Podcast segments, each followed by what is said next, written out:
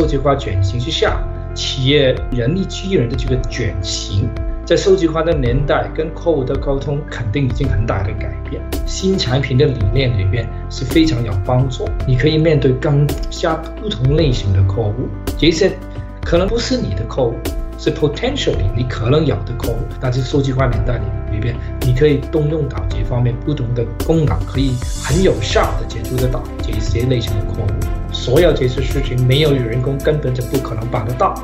人工的提高员工的生产能力，他的办公能力也是非常非常重要。数据化转型呢，这些就变成跨平台了，你可以很容易的就跟不同的 team，包括你的上司的上司去交流这个事情。所以这个是一个数据化的改变，影响 HR 最大的一块。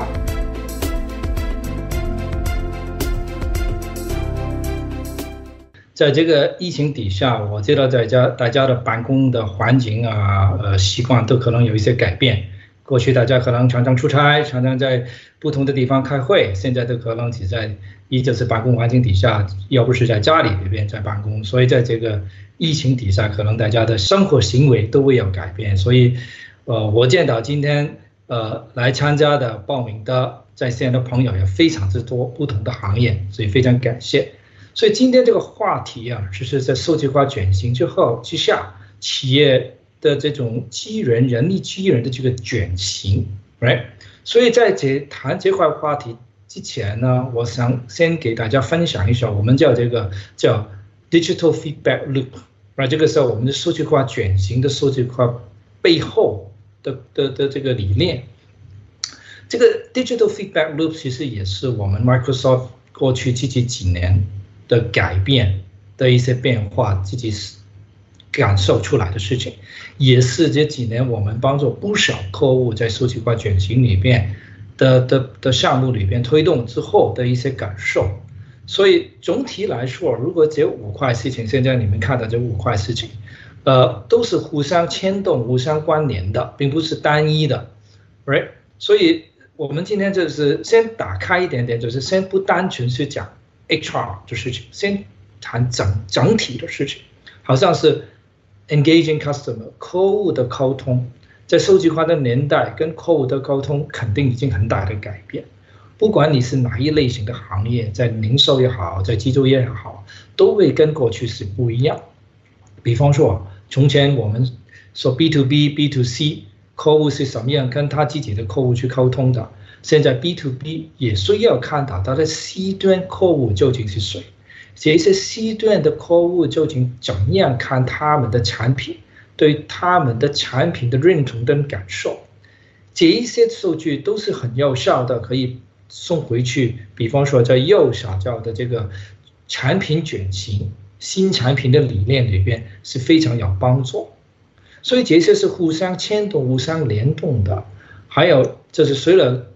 了解客户对产品的一个理解之外，我相信现在数据化年代里边也是这种，你可以面对更加不同类型的客户，这些可能藏着不是你的客户。是 potentially 你可能有的客户，过去他可能很难会看得到，但是数据化年代里里边，你可以动用到这方面不同的功能，可以看得到，可以很有效的接触得到这些类型的客户。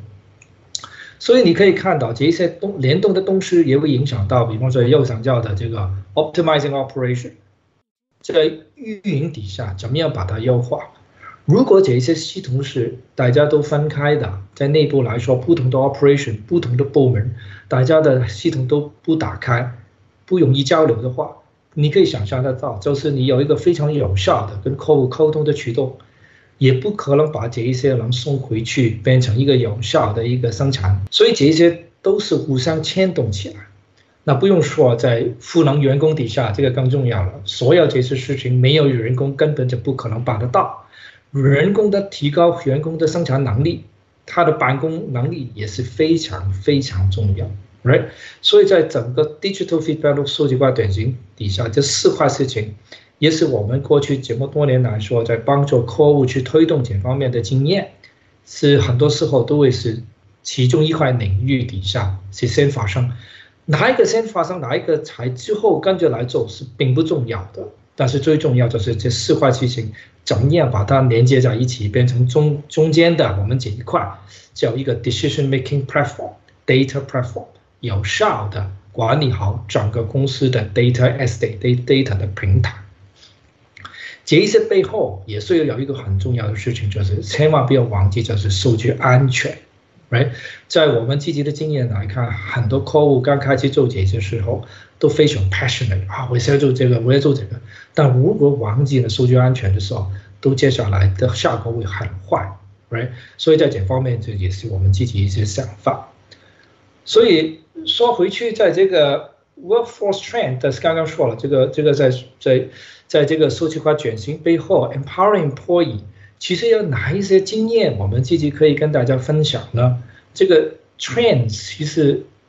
我们现在看到这五点，并不是说哪一点是给另外一些更加的重要，只是看到就是人才方面的培养，可能现在的工作已经跟原来这个员工能做的已经差距了有一点距离。那怎么样把它演变变化？这个也是我相信也是很多今天。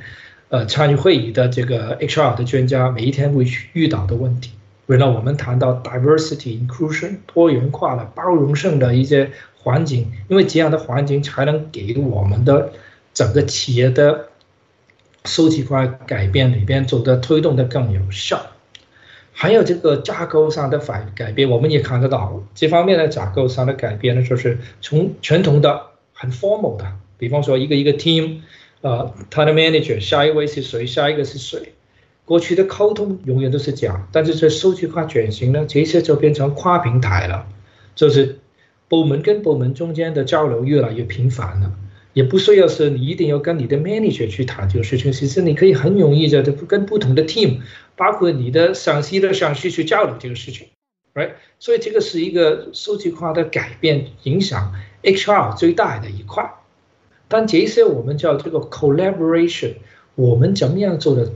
最好才有效呢？好像现在很简单，在疫情的底下，大家都不可能经常的回 office 上班。那怎么样去保持这种 collaboration，然后不影响到每一天的运作？我相信是每一个企业现在都都是思考的，是想推动的。好像我们微软从第一天回来过完。农历年春节，我们就经常上班了。经常上班并不是代表我们的员工都回办公室，当然当然不可能，right？我还记得北京的 office，我们开回去的时候大概 twenty percent，上海可能更低，别的 office 可能相对更低，回来每天上班。但是我可以跟大家分享，就是我们从早上一早到晚上，我们的会议都不停的。Right？为什么？我们有一个很好的工具，我们的 team，我们的环境，可以跟给大家很容易的不同的团队去合作沟通。如果说要我们跟客户去沟通的时候，我们马上可以在 Teams 里边邀请客户进来，去分享我们的这些有有有有会谈的的的内容。所以我们具备这些工具，所以很容易就变成在疫情底下，对我们来说是没有受到这个影响。但是我们看到很多客户是没有这方面的能力的，有一些可能靠一些我们叫 social media 方面的解决，但是 social media 方面有一个最大的问题就是，这些社交媒媒体的一些工具啊，它是没有安全保证的，你不可能把你客户的数据放在里面，因为这个是非常危险。所以这一些都是在整个呃数据化转型里边大家都要看到的事情。然后特别我觉得在这一期疫情底下会把这个需求放大了。围绕在数据化转型背后，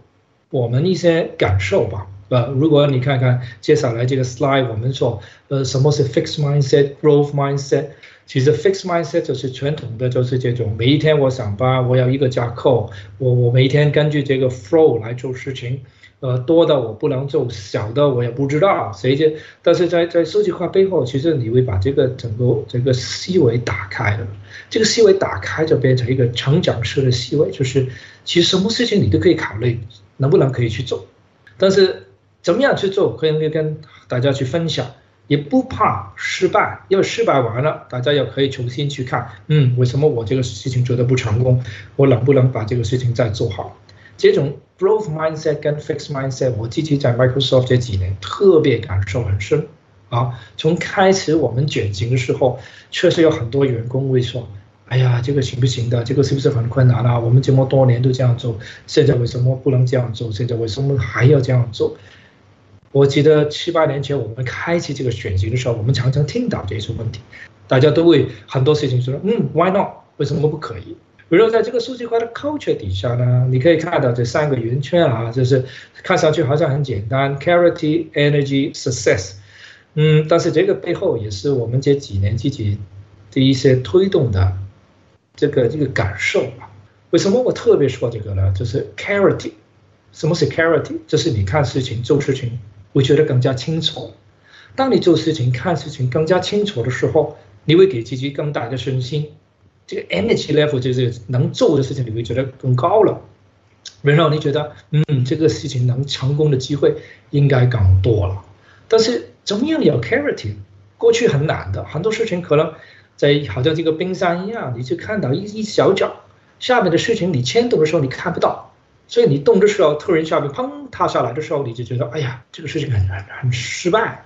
但是在数据化的能力底下，其实可以允许每一个员工，包括每一个 leader，可以看事情看得更加的清楚。你追求的这个内容更丰富，当你这个事情更清楚、更丰富的时候，你去做事情的成功率会非常大。反过来说，有一些员工如果还是在 fix mindset，明明你能够提供一个好的数据平台、很好的一个一个一个 clarity 给他的时候，他还是不愿意看。随便的看了一两题就算了，就背上这整个就去做。那当然，这样的环境做下去，失败的机会会很大。失败的机会很大，都要变成怎么样？energy 就会调低了。当 energy 调低的时候，就变成一个 cycle，就会越来越走下坡了。所以，我们建议大家就是在推动数据化转型的时候，文化是一个非常重要的一环，growth mindset。是一个我们常常跟大家去分享的很重要的一个地方，因为没有一个好的文化，不管你有多好的 technology，不管你有多好的 leaders，啊，每一个 team 每一个部门都没有这种同心合力的改变的话，是很难会把这个事情会成功的。所以 Microsoft 的这个我们看 HR 吧，就是今天主题是这个 HR 吧，这四大重点里边，你可以看到就是呃其中一块 culture。啊，当然也谈到就是 data，在谈到就怎么样去简化流程，提高这个科技技能这一块呢，可能很多企业会觉得，哎，Microsoft 你们就不用担心啦，你们自己是一个科技公司，你们当然能够做得到。我给你们当然不是，因为科技是每一天都在变化，还有我们公司有不同类型的部门，有一些并不是全都是 technology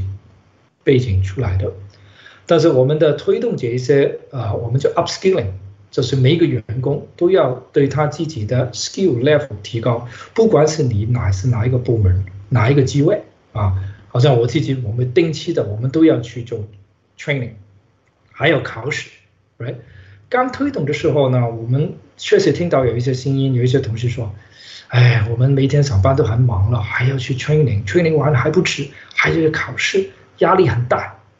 但是后来发现，当我们推动下去的时候，原来完全是不一样。当你有一个 growth mindset 的时候，你会发现有一些同事会特别觉得，哎呀，我考完这个试，我特别高兴啊！然后我还急着跟大家同事去分享，我们的 HR、我们的 finance、我们的 legal 这些部门的同事，我见到他们在在在考这些试的时候，technology 的 certification，他们特别积极，他。有一些时候做的更给这些别的 tech team 的同事更快。我记得去年年底我们有几个重要的考试，我是报名比较晚，到了十二月中我才去考试。当时我记得我自己考完出来的时候，我特别高兴，我就跟马上跟同事分享，哎，我考完了，好考的这个分数还不错。你看这种感受，这种气氛，如果在一个打工环境里边有这种有这种感受的话，我相信你们作为 HR 的专家也知道。做事情的这个第一步已经可以成功了，来，接下来的事情是可以做得到的。好，谢谢大家。